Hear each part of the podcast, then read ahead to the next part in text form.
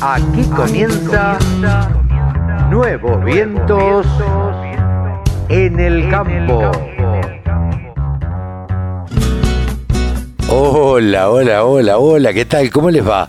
¿Cómo andan mis amigos? Aquí estamos en una nueva edición de Nuevos Vientos en el campo, por la radio del campo. Como todos los sábados, a partir de las 10 de la mañana, nos encontramos para compartir este programa, en este caso, un programa especial hecho desde Colombia. En realidad, saben ustedes que la radio del campo vino a cubrir a Villavicencio el Congreso un congreso, el octavo congreso de semillas, organizado por una asociación sin fines de lucro que se llama Acosemillas y que es de alguna manera quien representa todas las asociaciones de semillas de Colombia. Es la que se encarga de asesorar, de estar detrás de todos los registros de las semillas y demás. Estuvimos charlando, para que sepan ustedes, con Blanca Liliana Romero de la empresa Unipalma. Eh, ya habíamos charlado con ella en, hace, en otra oportunidad, en una oportunidad que estuvimos visitando también Ambalema charlamos con Henry Venegas Angarita, el gerente general de FENACE, que también es el encargado de toda la, Federación Nacional de Semillas. Eh, es, una persona muy interesante, muy linda de escuchar, fundamentalmente porque por lo que sabe de semillas y para que de alguna forma ustedes se enteren cómo se maneja el tema de las semillas en otros países charlamos con Jorge Bedoya, el presidente eh, de la Sociedad de Agricultores Colombianos, quien representa a 21 gremios que eh, representan a, por, supuesto, productores agropecuarios y campesinos de acá de, Colombia. Charlamos con Laura Villamayor, eh, argentina, del INASE, que también fue invitada a dar una charla, o dos charlas mejor dicho, eh, en este congreso que organizó Acosemillas, el octavo congreso que organiza. Leonardo Ariza también charló con nosotros eh, eh, de Acosemillas, el presidente o el gerente general, mejor dicho, de Acosemillas, y nos hizo un resumen de lo que fue este congreso. Rubén Darío Lizarralde, ex ministro de Agricultura eh, del gobierno de Uribe, nos dio su visión eh, luego de una charla que él dio de cómo está la agricultura en Colombia, en qué situación está y qué podríamos aportarle los argentinos al mercado colombiano. Sandra Julieta Rojas, de la empresa Cosechar, también charló con nosotros y la van a escuchar ustedes aquí en este programa de Nuevos Vientos en el campo, por la radio del campo. Mis amigos, los invitamos a compartir este programa como todos los sábados a las 10 de la mañana.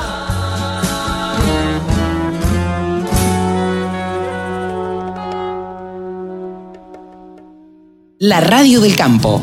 La mejor información del agro con la mejor música las 24 horas. en el octavo congreso de semillas acá en Villavicencio y bueno, también nos encontramos con gente conocida que ya habíamos estado charlando eh, eh, en otros lugares, en, producciones de Palma, que eh, no se conocen. Blanca Lili, ¿cómo estás? Buenos días.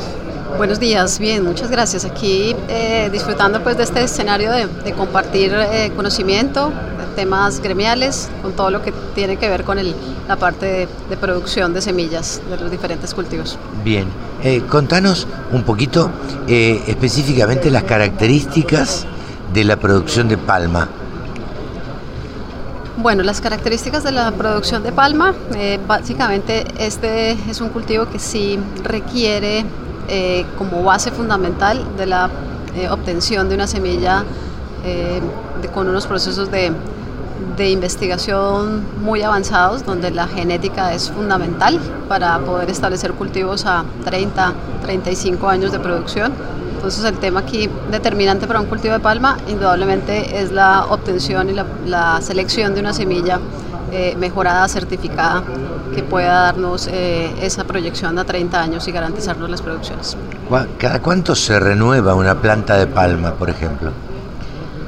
Estos son cultivos eh, de tardío rendimiento, que su ciclo de vida está entre los 25 35 años, dependiendo de, la, del material que se, que se establezca.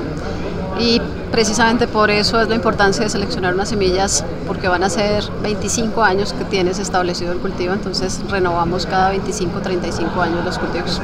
Bueno, cuando estuvimos en, en Unipalma, eh, pudimos ver que ustedes tienen todo el proceso, desde la semilla hasta la implantación y hasta el terminado en el aceite de palma. Sí, nosotros contamos con un programa de mejoramiento que ya eh, digamos, está con más de 40 años en el país y con una trayectoria de 70 años de investigación desde, desde la Unilever. Y contamos allí con todo el proceso de producción, con eh, la investigación, la selección de parentales, la evaluación de, de las progenies, eh, la certificación del proceso. Entonces tenemos la producción que puede indudablemente cubrir una parte importante del mercado nacional e internacional de, semillas. la producción que hace Unipalma, básicamente, o lo que se produce en Colombia en general de aceite de palma, eh, ¿queda en el país o se exporta todo? La producción de aceite de palma, eh, la mayoría es para consumo nacional, sin embargo, de, del millón. ¿Cuáles son los para, para el consumo nacional estamos usando un porcentaje importante para el biodiesel, aportamos un combustible mucho más limpio, le aportamos al país en, mezcla de, 10 o 12% para el consumo del país en biodiesel, aportamos a la cadena de alimentos, el aceite de palma, pues muchas personas no, no, lo, no, lo, no, se tiene en cuenta, pero a diario se consume aceite de palma en diferentes productos, eh, tanto en, alimentos como en el tema de utensilios para el aseo, eh, entonces hay consumo para alimentos y consumo industrial para cosmetología, jabonería. Bien, eh, eh, más allá de los, de los usos que, le dan acá en el país, acá en Colombia, ¿qué otros usos tiene el aceite de palma? Bueno, son, múltiples los usos. Eh, indudablemente aquí lo usamos en, procesos primarios como los alimentos, pero viene la rama de la bioquímica, que es una rama mucho más avanzada de, eh, seleccionar o segregar eh, los componentes del aceite de palma y tener productos mucho más elaborados, con mucho más valor agregado, que finalmente nuestro producto sale como aceite crudo, pero vuelve en muchas presentaciones desde el punto de vista de la oleoquímica, entonces allí también hay un uso importante de lo que es el aceite de palma. Eh, en Colombia es eh, qué porcentaje ocupa de la producción nacional. Colombia es el cuarto país productor a nivel mundial. Eh, pues obviamente están los países como Indonesia y Malasia, que son los, los líderes mundiales en producción de aceite de palma. Sin embargo, Colombia ha ido evolucionando en la producción. Tenemos unas metas de aumentar productividad, eh, la producción de aceite por hectárea, pero eh, pues digamos que la, ubicación como líder de productor en Latinoamérica es importante y, y bueno, ese es digamos la uno de los renglones importantes en la economía agrícola agroindustrial del país. Le agradecemos muchísimo este contacto con la Radio del Campo Colombia. Muchas gracias a ti por abrir los micrófonos. Gracias. La Radio del Campo, única emisora con programación 100% agropecuaria. Eh, en el octavo Congreso eh, Nacional de Semillas y estamos con Henry Venegas eh, Angarita, quien es el gerente general de FENALCE, que le tocó un poco eh, abrir después de las presentaciones oficiales eh, hablando sobre el mercado de semillas en Colombia. ¿Nos puede resumir, Henry, cuál fue la, la, la, posición suya? Bueno, la posición de nosotros como gremio de cultivadores de cereales y de soya es que la soya vuelve a repuntar y ha tenido una gran reacción por lo que se está abriendo de frontera agrícola en la altillanura colombiana. Eh, por lo que yo lo escuché en su alocución, eh, usted le ve un futuro muy promisorio a todo lo que es eh, el, cultivo de soya. Sí, la soya está llamada a ser el primer cultivo en los llanos orientales, que es esta región del país, pero también puede llegar a ser uno de los primeros a nivel de todo Colombia, porque hay material genético con buen potencial de rendimiento hay una buena infraestructura de empresariado de semillas, hay conocimiento y hay para dónde crecer. Eh, ¿Podría superar eh, o supera actualmente en cantidad y, y en rendimiento al café, por ejemplo? Sí, el mercado nacional del café, que son 12 millones de sacos, son 6 millones de cargas, como se comercializa internacionalmente, y al precio actual estamos hablando de 9 billones de pesos colombianos. Pero si nosotros hacemos la cuenta con el maíz y con la soya, el maíz 8 millones de toneladas a los precios actuales del mercado interno, tenemos que son 10.5 billones. Solamente el maíz ya supera lo que es el mercado, el valor del mercado de la cosecha cafetera colombiana. Y si le agregamos la soya, que son 2 millones en torta y 600 mil toneladas en grano entero de frijol soya, pues tenemos que a los precios actuales hay que adicionarle 5 billones más. O sea, maíz y soya pueden duplicar el valor del mercado nacional de café.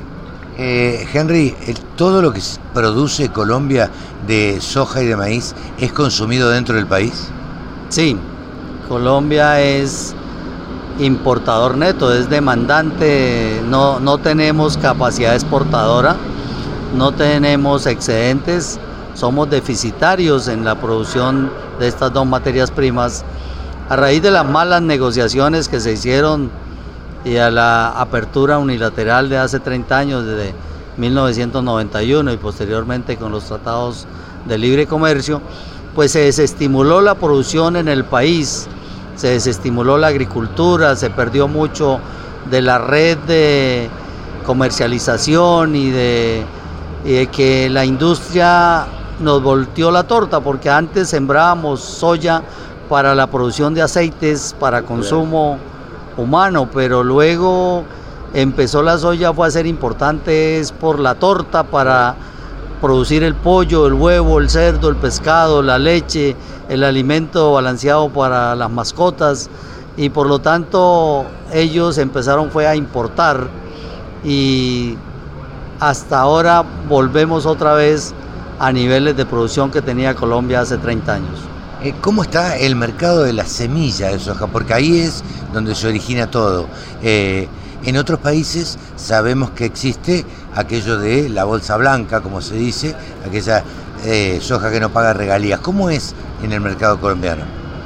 El mercado colombiano tiene variedades que son desarrolladas localmente, pero con germoplasma principalmente proveniente de Brasil se ha hecho fitomejoramiento para obtener variedades a través de entidades públicas como Agrosavia, antes Corpoica y Elica, pero la empresa privada también quiere apostarle a desarrollar nuevos cultivares, genotipos que sean competitivos, con la incorporación de algunas características especiales para las condiciones limitantes de la productividad en el país. Hemos tenido también materiales de esa bolsa blanca que aquí le llamamos semilla pirata, que aparece por el camino oscuro sin pagar regalías y muchas veces saltándose la autoridad sanitaria del país, lo cual es un riesgo para toda la producción. Entonces, es el llamado y lo que hace a Cosemillas y estamos apoyando los gremios es a que trabajemos la semilla legal, la semilla certificada por el Instituto Colombiano Agropecuario ICA. ¿Cómo le ve, eh, cómo, augura usted, eh, conocedor de, estos temas, eh, el futuro de la soya en Colombia?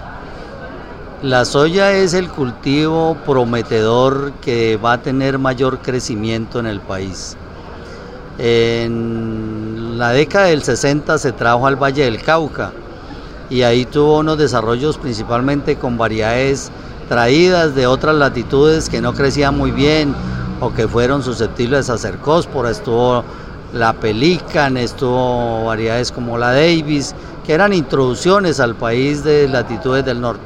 Pero con los desarrollos que se han hecho en el país de investigación a nivel doméstico y lo que están haciendo las empresas privadas de semillas, nosotros vemos que se ha mejorado, hemos pasado de dos y media a tres y media toneladas por hectárea podemos avanzar a 4 toneladas por hectárea fácilmente y por lo tanto vuelve a ser buen negocio la soya y va a haber también un crecimiento significativo de la producción de semilla en el país. La producción de soja, y esta es la última que le hago, no lo molesto más, eh, la producción de soja exige una maquinaria específica y determinada este, para su producción.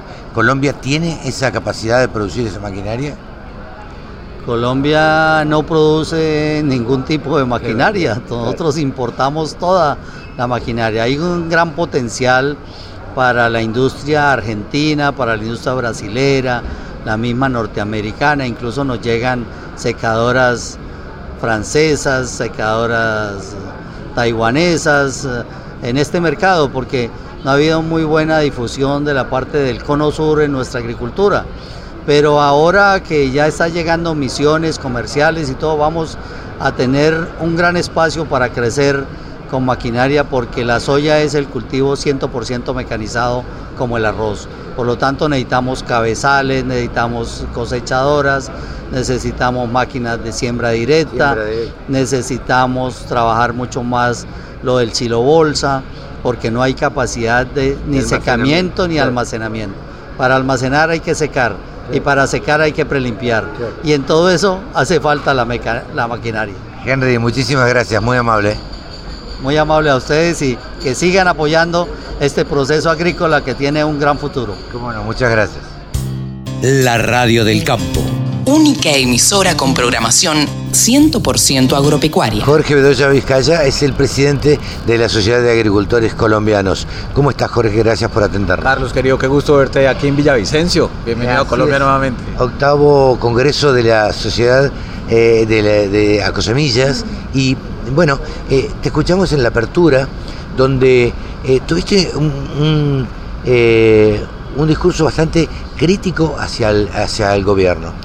Pues yo que diría, más que crítico es realista, porque obviamente hay cosas que el gobierno viene haciendo mal, hay cosas donde el sector se siente desprotegido, particularmente en el tema de seguridad, y hay temas que son muy críticos, como es el tema de las reglas de juego en materia jurídica, que el gobierno debe atender. Los gremios, y tú lo conoces muy bien, siempre somos una voz que le va a dar recomendaciones al Estado si quiere que le vaya bien. Ya dependerá del Estado si las acoge o no y eso determinará la suerte de nuestro sector. Hay algunos integrantes eh, de los 21 gremios que nuclea la SAC que están de alguna manera eh, en mejor posición con este gobierno.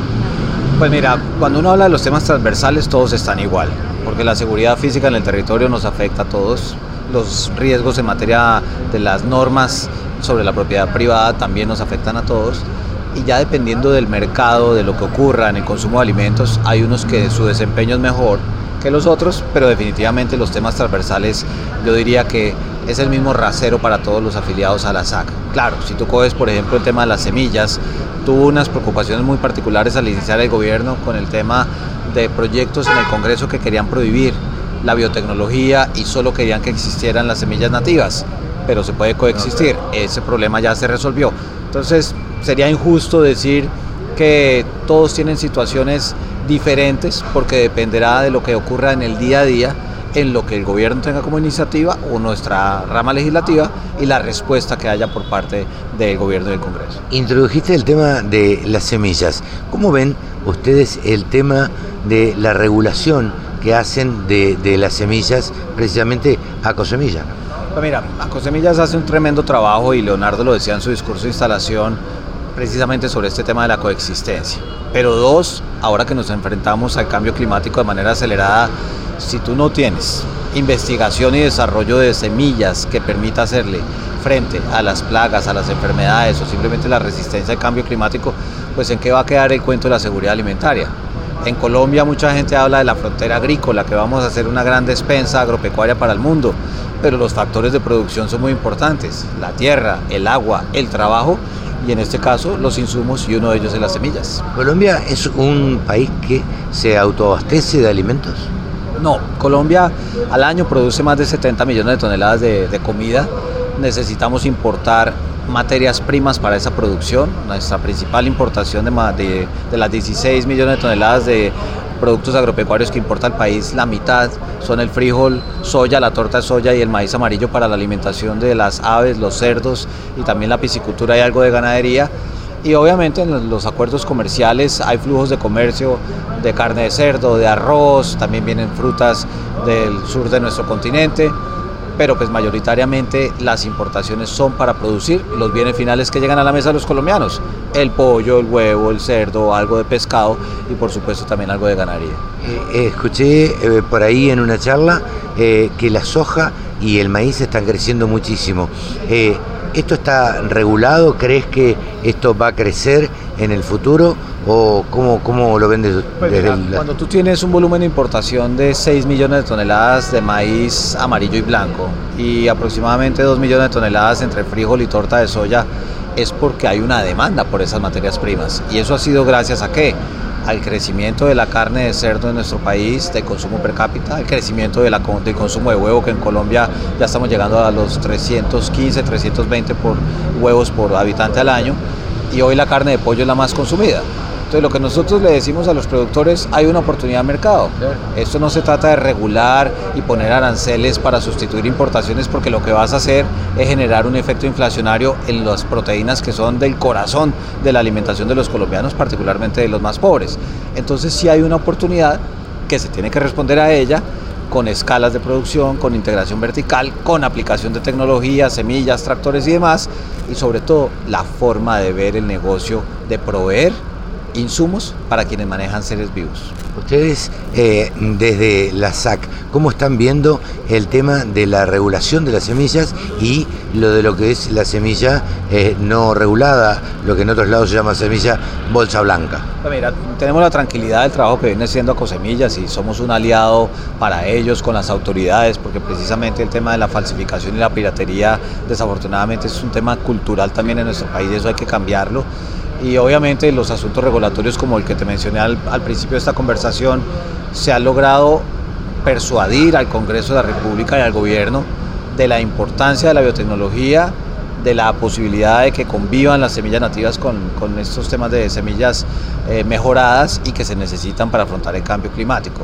Y el tema de la piratería y la falsificación, pues evidentemente va de la mano de actividades ilícitas y en eso a través de los años, no solamente durante este gobierno, hemos trabajado muy de cerca con la Policía Nacional, pero desafortunadamente eh, Colombia tiene problemas de seguridad en otros frentes mucho más estratégicos para la seguridad de todos los ciudadanos y no quiero decir que este pasa a un segundo plano, pero es entendible que los recursos son limitados para atender esto. La aplicación de la justicia, es decir, la Fiscalía General de la Nación, el cambio cultural de los productores, porque si el productor es el que está comprando la semilla pirata, pues eso va a ser un problema que nunca se va a resolver.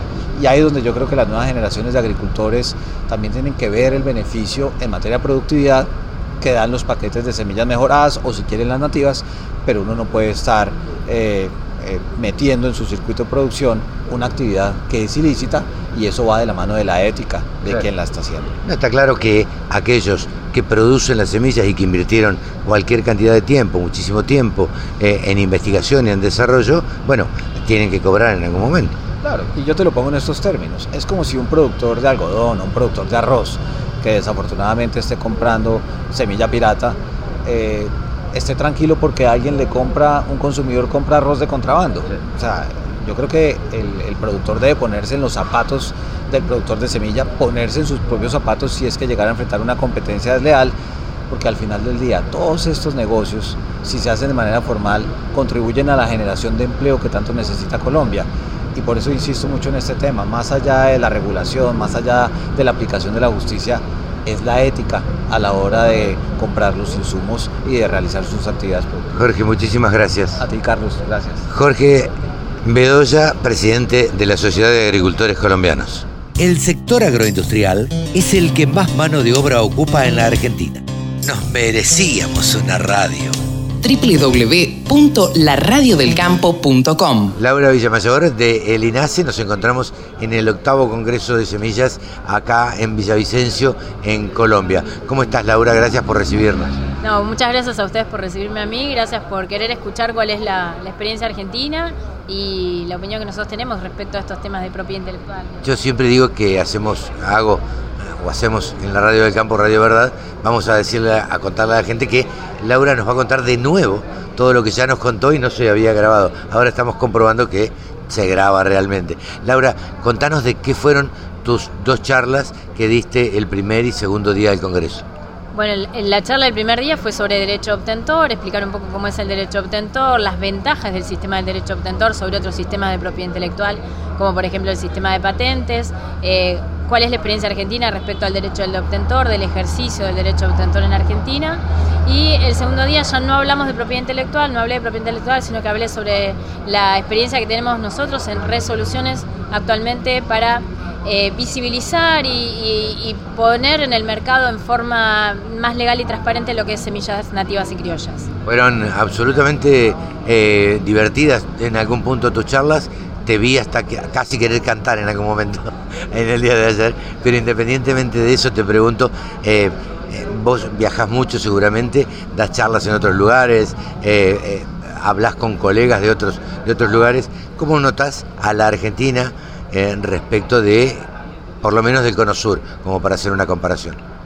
En, en, lo que es materia de, por ejemplo, nativas y criollas, tenemos bastante legislación desarrollada en la experiencia, por ejemplo, acá en Colombia estaba viendo que ellos están en un debate sobre qué es lo que consideran criollas. Bueno, nosotros ya nos dimos ese debate, ya tenemos una resolución de criollas, tenemos también una resolución de nativas. Nosotros, eh, en cuanto a lo que es instrumentación de otros tratados internacionales, aplicamos lo que es el acceso al material genético y para inscribir una variedad vegetal pedimos, por ejemplo, la autorización de la provincia cuando el material que se está inscribiendo tiene algún derivado de una, de una especie nativa Argentina. Entonces, tenemos bastante legislación desarrollada, estamos bastante avanzados en cuanto lo que es materia de resoluciones y de eh, otro tipo de legislación en cuanto a lo que es tanto derecho obtentor como lo que es nativa y Bien, ¿y cómo, cómo crees que eh, va a seguir de acá en adelante?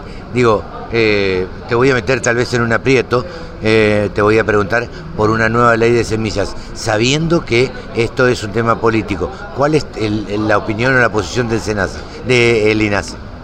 Mira, justamente este año estamos cumpliendo 50 años con la ley de 1973, que yo siempre digo que es una ley muy sabia porque nos ha permitido durante todos estos 50 años eh, seguir creando resoluciones, interpretándola y seguir eh, sacando eh, elementos que a nosotros nos sirvan para poder legislar a hoy, después de 50 años, con una ley que tiene 50 años de, antigüedad, digamos, pero es una ley para mí súper inteligente. Obviamente habría que hacer algunos ajustes, pero bueno, habrá que esperar el momento correcto para poder decidir sacar una nueva legislación en materia de semillas.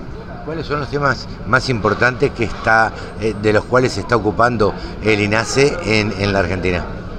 Eh, mira, el INASE últimamente, bueno, últimamente hace 8 o 10 años no solamente se, ocupa de los cultivos principales en cuanto a cultivos agrícolas, sino que se ocupa de otros cultivos también, se le ha dado priorización a lo que es hortícolas, a lo que es vivero, eh, el, el INASE hoy está también en vigencia y en auge todo lo que es materia de cannabis, eh, así que el INASE eh, es un instituto relativamente chico, con 250 personas. Tenemos muchos cultivos para abarcar, pero la idea es no solamente darle la prioridad a algún que otro cultivo, sino que realmente eh, priorizar que todos estén dentro del, análisis y, de, la, cuestión cotidiana, como para que todos tengan la oportunidad de desarrollar el cultivo que quieran desarrollar. ¿Recordás la cantidad de semillas, la cantidad, el número, este, de las cuales se ocupa el INASE?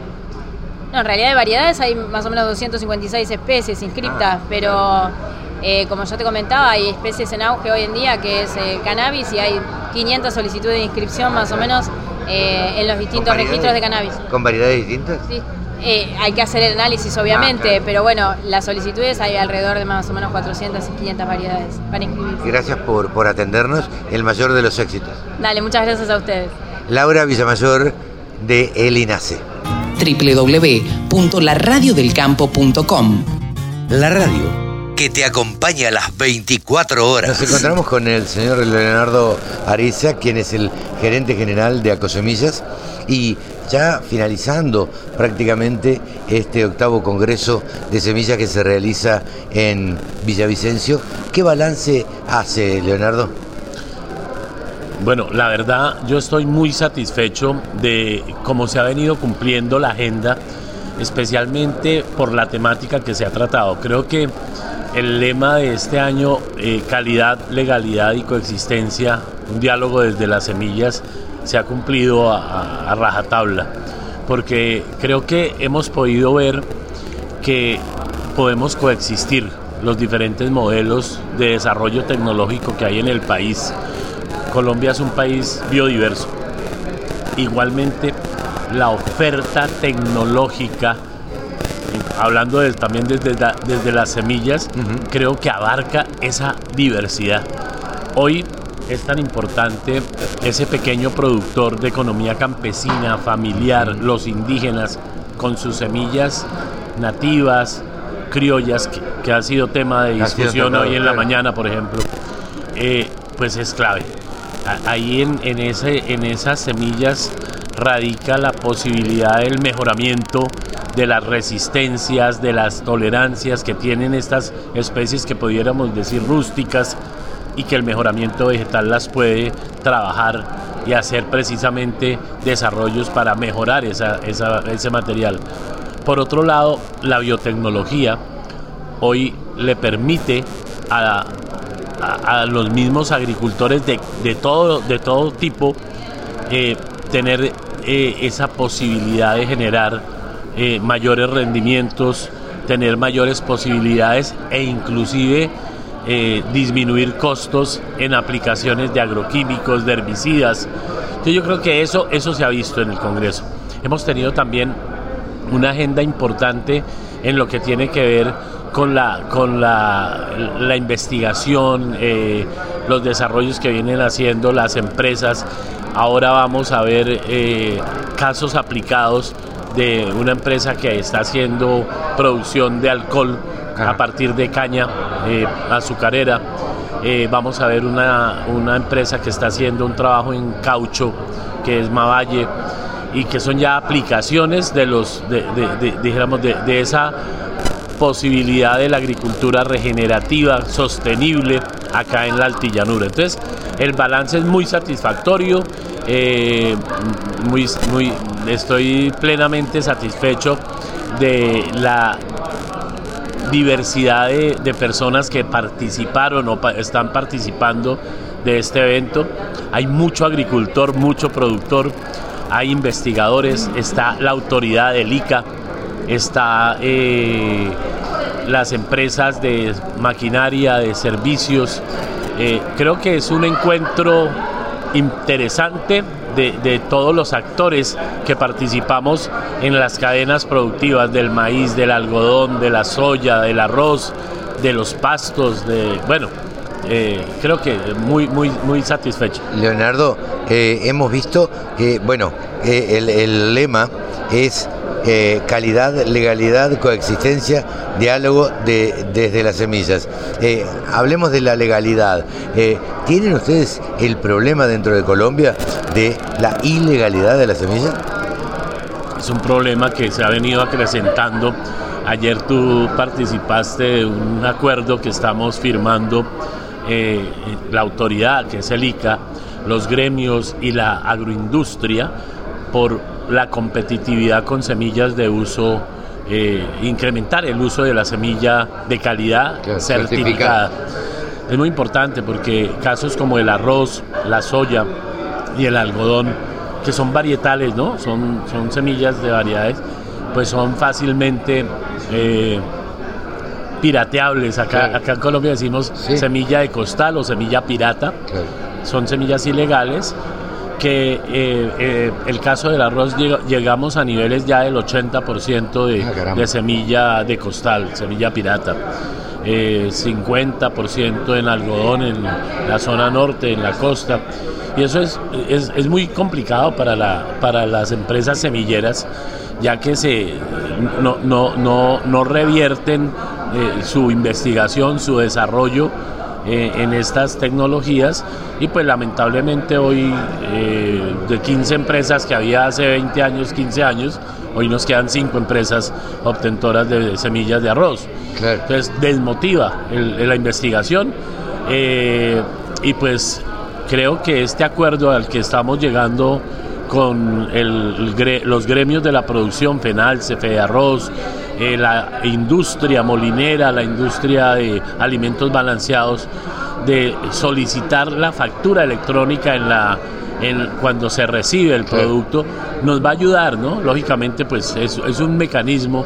eh, la autoridad no tiene, eh, la, la- dijéramos, las, la fuerza para poder hacer el control en todas las regiones y necesitamos es más de una voluntad de, de toda la cadena Claro. para reforzar ese uso de la semilla certificada. ¿Ustedes hacen diferencia entre el- lo que es semilla certificada, semilla legal y eh, semilla de uso propio, digamos, aquella que produce el productor y se queda con una determinada cantidad de semillas para sembrar a la campaña siguiente? Sí, eh, en Colombia existe, eh, dijéramos, una reglamentación para el caso de arroz, para el caso de, de- de algunas variedades que el, el agricultor puede sembrarlas en, en su propia eh, parcela, en su Finca, propia finca, más no comercializar.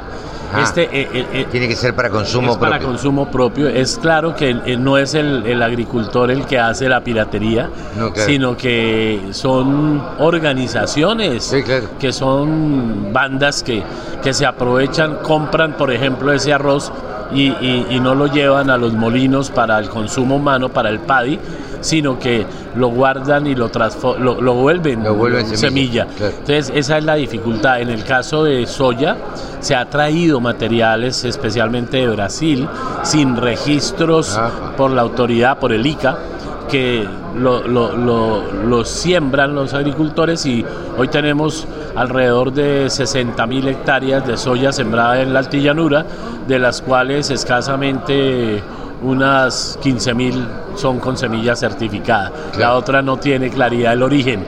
En algodón utilizan la, la- la- la semilla, eh, eh, cuando recogen el algodón, la semilla motosa que llamamos, y, y- y la revenden, se la venden a, a- a los productores. Entonces eh, eh, es un tema complicado porque tú sabes que pues eso desmotiva que una empresa ha- ha- haga su desarrollo y- Claro. y, traiga la semilla. Sí, vaya mejorando genéticamente. Lo van, a, lo van a piratear a la cosecha siguiente. Claro, eh, eso, ¿cómo, cómo, desde alguna manera, cómo, cómo lo combate eh, Acosemillas o el ICA, que son los organismos que tienen injerencia en este tema? Bueno, pues eh, el ICA es la autoridad, es la que tiene que regular y controlar.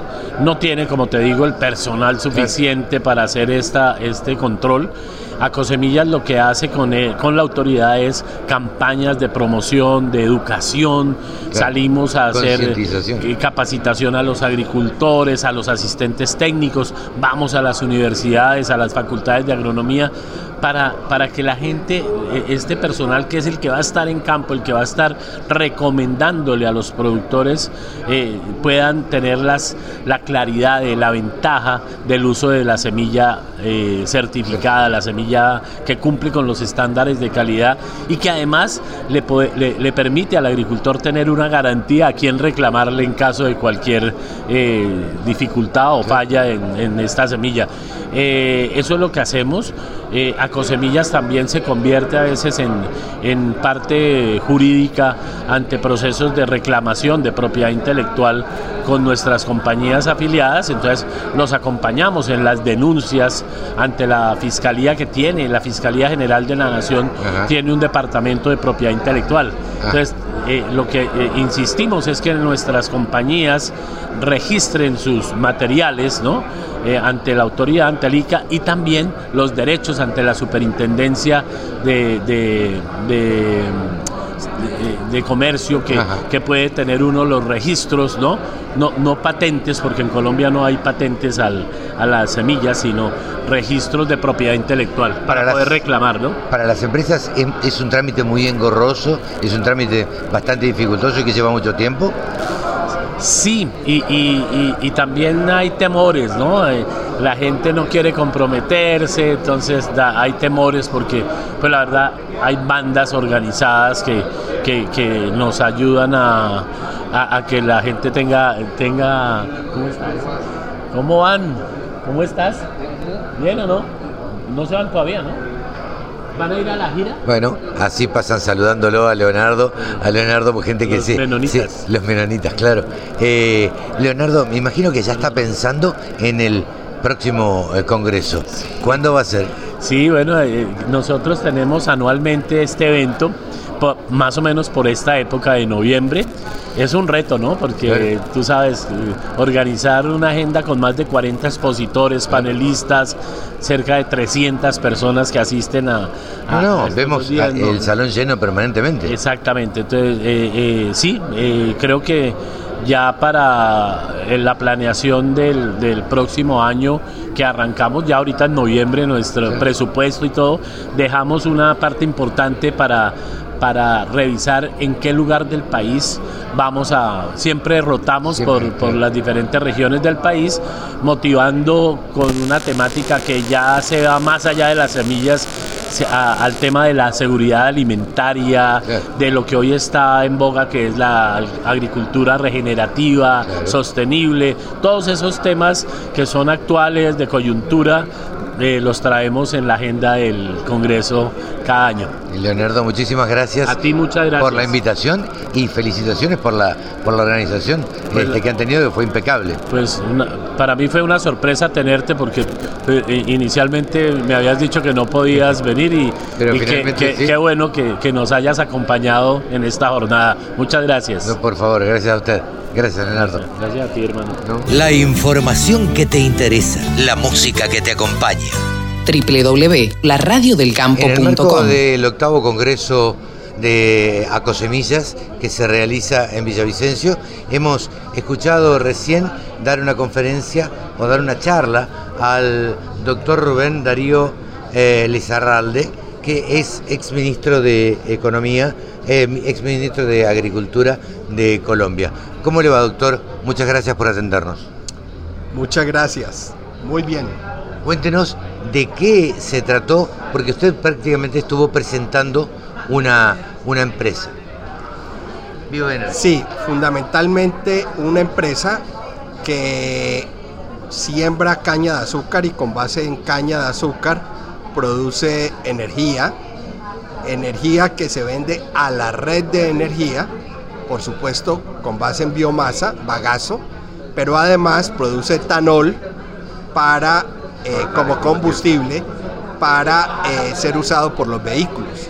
De todas formas, la proyección es producir eh, alcohol sostenible para aviación. Bien, esta es la, empresa que presentó y dio todo, le cuento a la audiencia, dio todos los beneficios que tenía la producción de bioetanol para el combustible. Lo saco un poco de la parte eh, empresaria y, lo retrotraigo a cuando usted fue eh, ministro de Agricultura. cuéntenos cómo ve el país desde su perspectiva ahora, desde el punto de vista agrícola-ganadero, respecto de otros años atrás y, demás. Porque este gobierno a mí me da la sensación que, que habló mucho del campo y no sé si está haciendo mucho por el campo. ¿Cuál es su opinión? A ver, pues la pregunta es difícil. y la pregunta es difícil porque gobiernos que hubieran podido haber, haber hecho mucho por el campo, realmente no hicieron mucho por el campo. Inclusive en mi época como ministro de Agricultura, logramos aprobar en términos de pesos colombianos, en esa época había un, peso revaluado frente al dólar, eh, tuvimos un presupuesto de cerca de 5 billones de pesos colombianos. Ahora acaban de aprobar un presupuesto de 9 billones de pesos colombianos para la agricultura. Récord. ahí, lo, cumple esa partida? ahí lo importante no es cuánto se apruebe, sino se ejecutan esos recursos o no se ejecutan esos recursos.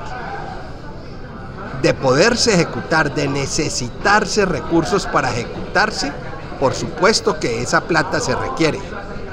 Pero para ejecutarse también, en este caso, el Ministerio de Agricultura y las entidades adscritas al Ministerio de Agricultura requieren de un equipo muy sólido, de un equipo empresarial, para que se tomen las mejores decisiones que impacten el desarrollo productivo en el campo. Eso lamentablemente hace falta. Por esa razón también, y no, no hace falta solo en este gobierno, ha hecho falta en muchos gobiernos. Por eso es muy importante la participación del sector privado. Yo personalmente creo que los gobiernos deben fijar políticas, deben orientar pero la ejecución la debe hacer el sector privado. Lo que sí tiene que hacer el gobierno es propiciar las normas, propiciar las reglas del juego para que el sector privado se sienta atraído para hacer inversiones en un sector que le va a producir rentabilidades, pero que también va a producir crecimiento económico al país, también va a producir empleo, va a producir desarrollo económico y social. Y ahí ese trabajo en equipo que se debe hacer entre sector, sector privado y sector público debe funcionar. Hay mucha demagogia alrededor de la tierra, hay mucha demagogia alrededor de la ruralidad, porque muchas veces se considera que entregándole tierra a la gente, con eso se están haciendo las reformas agrarias y con eso se logra derrotar la pobreza extrema. Lamentablemente eso no es así.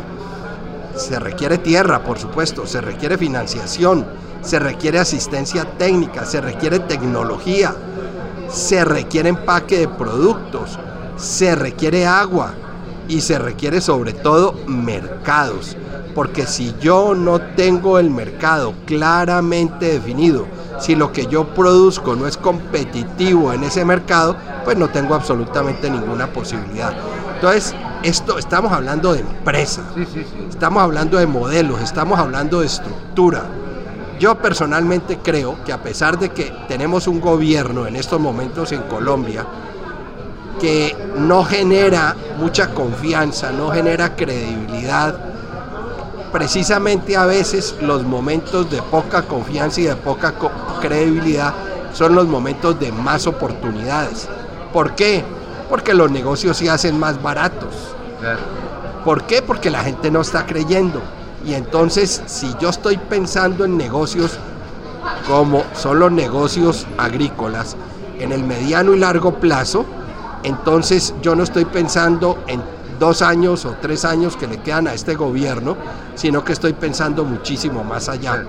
Y ahí es el momento donde se debe aprovechar para comprar las tierras, para montar los desarrollos productivos, para que en el momento que haya un cambio, entonces yo ya esté armado, ya tenga establecido o esté iniciando el establecimiento de un negocio productivo en el campo y le saque todo el provecho del mundo.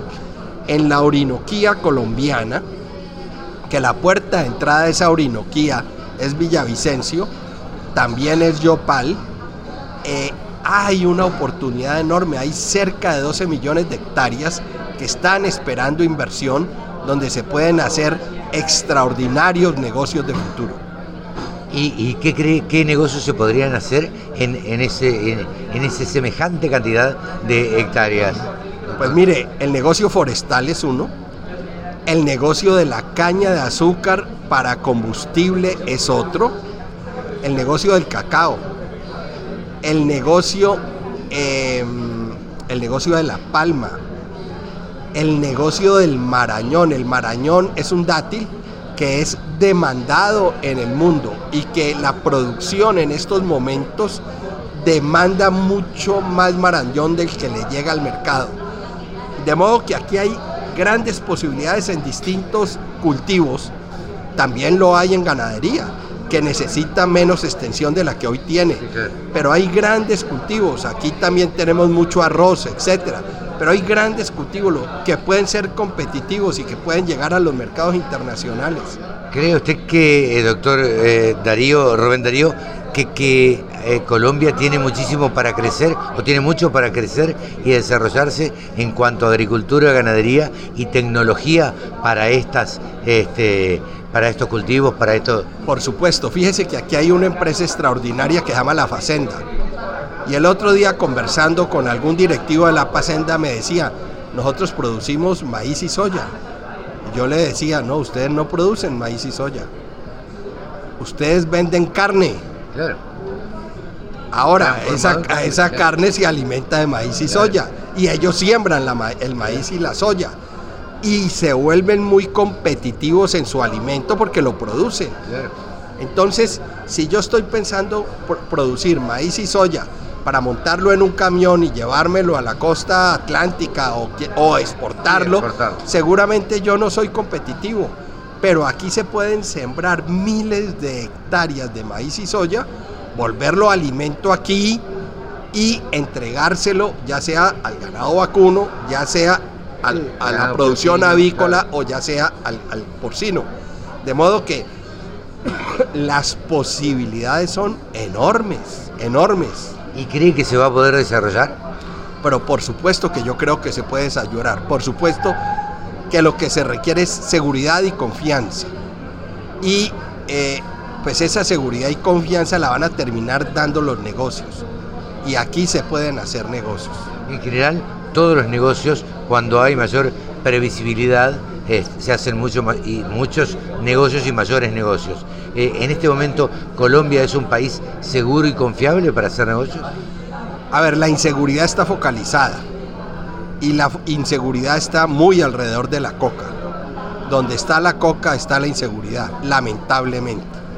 De modo que yo estoy hablando de otro sector, de otro territorio donde eh, nos están esperando las inversiones para producir eh, eh, cacao, para producir caña, para producir palma, para producir soya, para producir maíz, para fortalecer las ganaderías, el, ganado porcino, para producir, para producir, por ejemplo, el ganado, el, perdón, las aves, la producción avícola.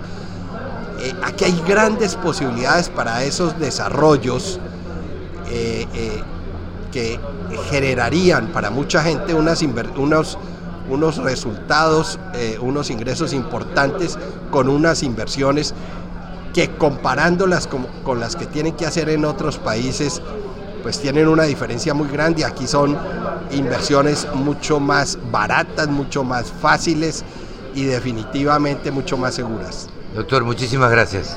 No, muchas gracias a ti.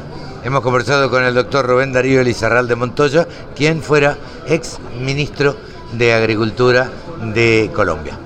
Sumate. Entre todos hacemos la mejor radio, la radio del campo. Nos dimos cuenta en este congreso, en este octavo congreso de semillas aquí en Villavicencio, que había una gran presencia de mujeres. En este caso, estamos con Sandra Julieta Rojas de la empresa Cosechar. Contame, Sandra, por favor, a qué se dedica eh, la empresa Cosechar. Eh, Carlos, muy buenos días. Eh, la empresa Cosechar es una empresa familiar que lleva más de 20 años en el negocio en la zona de los llanos, eh, con un tema de distribución y acompañamiento a los agricultores en campo, no solamente en el negocio de arroz, sino soya y maíz en la zona de la altillanura. Entonces, pues digamos que eh, nuestra participación ha sido grande y por eso estamos hoy acá en este congreso, que para nosotros es muy importante en el tema de desarrollo de nuevos materiales si vienen a futuro. Ustedes específicamente le venden semillas a los productores agropecuarios y además le brindan asesoramiento. Sí, señor, nosotros eh, vendemos semillas puntualmente en, el negocio de soya y maíz para la zona de altillanura y en la zona del Casanare eh, participamos en arroz con semillas también. Eh, adicional, hacemos un acompañamiento en campo, tenemos toda una fuerza de ventas que hace todo el acompañamiento, eh, asesorías, no solamente en el negocio de semillas, sino todo el negocio completo en el, cul- durante el ciclo del cultivo. Sandra, me imagino que hace unos años que estás en, en este tema, has venido a varios congresos, eh, imagino, y lo que quisiera es una impresión tuya de cómo viste el congreso en estos dos días. Eh, lo que puedo decir, el Congreso ayer estuvo muy buena participación y eh, los, los expositores eh, con buenos temas, digamos que nos, nos mantuvieron muy... Atento se Muy vio la, muy eh, atentos, atento se vio estuvimos- toda la, la- la audiencia que fue masiva. Fue masiva y estuvimos hasta las 7 de la noche en lo que es el tema de, de exposiciones, ya lo- la otra parte fue el tema de premiaciones, pero muy buena convocatoria. En el día de hoy también es, eh, la gente está, llegó desde las 9 de la mañana y la verdad el tema sigue, sigue interesante. Bien, nos encontramos en un break como para tomar un café, la liberamos a Sandra para que vaya a tomar su cafecito y bueno, y esperamos encontrarte en otra oportunidad, Sandra, muchas gracias. Eh, Carlos, a ustedes muchas gracias y claro, en otra oportunidad Y será los invito a escuchar la radio del Campo Colombia. a partir de hoy. Muchas gracias. Gracias. Exposiciones, muestras, rurales, novedades. Toda la información en laradiodelcampo.com.